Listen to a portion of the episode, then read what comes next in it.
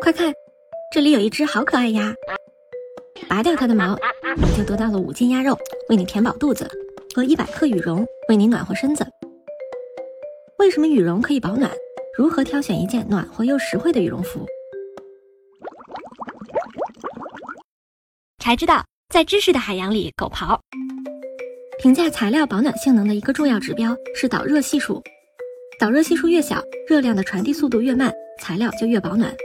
而空气就是最好的保暖材料，导热系数只有棉花的三分之一，比你身上的任何一件衣服都要保暖。当然，必须是静止的空气，这样它才不会通过热对流把热量带走。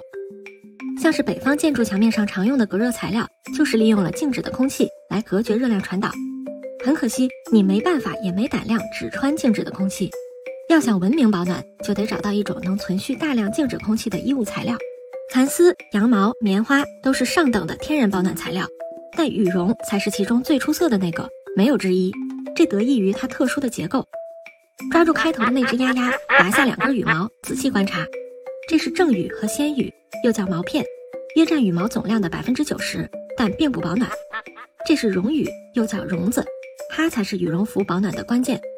绒子的中央有一个极小的绒核，它连接着几十根绒枝。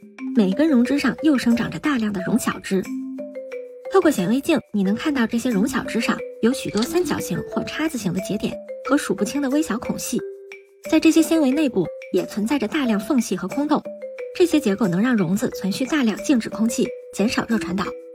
另一方面，绒枝和绒小枝的表面还带有少量电荷，相互之间排斥分离，由此形成放射状的绒朵，无数的绒朵、绒枝、绒小枝交叠在一起。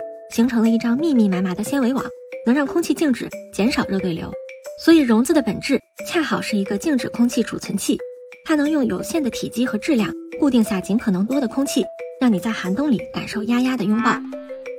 根据国家标准，一件合格的羽绒服需要标注充绒量、含绒量以及填充物的名称，它们也是挑选羽绒服时最重要的几个指标。充绒量是指羽绒的多少，一般来说，羽绒服的充绒量越高，保暖效果就越好。但这也不是绝对的，因为在面料的牵制下，羽绒能存续的空气体积存在一个最大值。如果填充的羽绒纤维密度过高，反而会降低空气的存储量，热量也更容易通过纤维传导流失。而且充绒量越高，羽绒服就越笨重。所以，如果不是去这些极寒之地考察，那么选择充绒量在一百到二百克左右的羽绒服就够了。比起充绒量，羽绒服的含绒量更加重要。含绒量是指绒子在羽绒中所占的比例。比例越高，保暖性越好。一件体面的羽绒服，绒子含量至少需要达到百分之五十以上。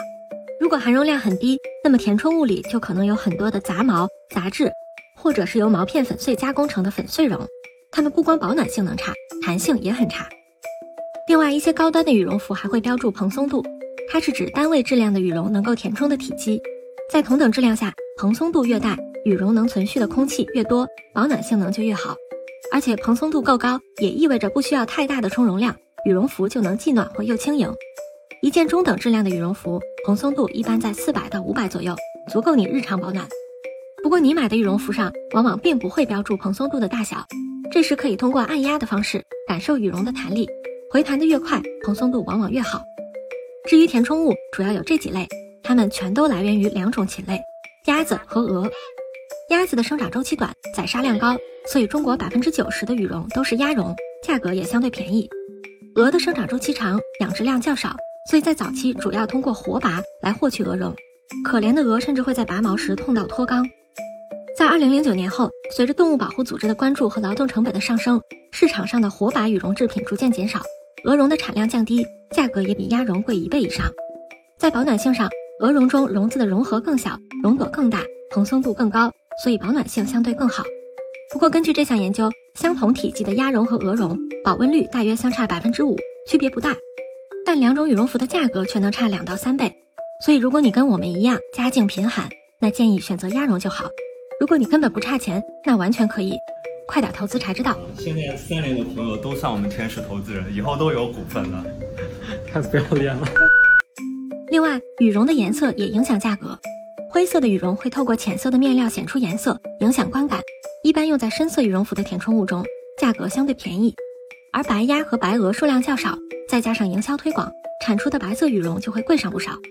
如果你不歧视毛色较深的鸭鸭，那么选择用灰鸭绒填充的深色羽绒服就挺好，省下来的钱还可以用来吃顿烤鸭。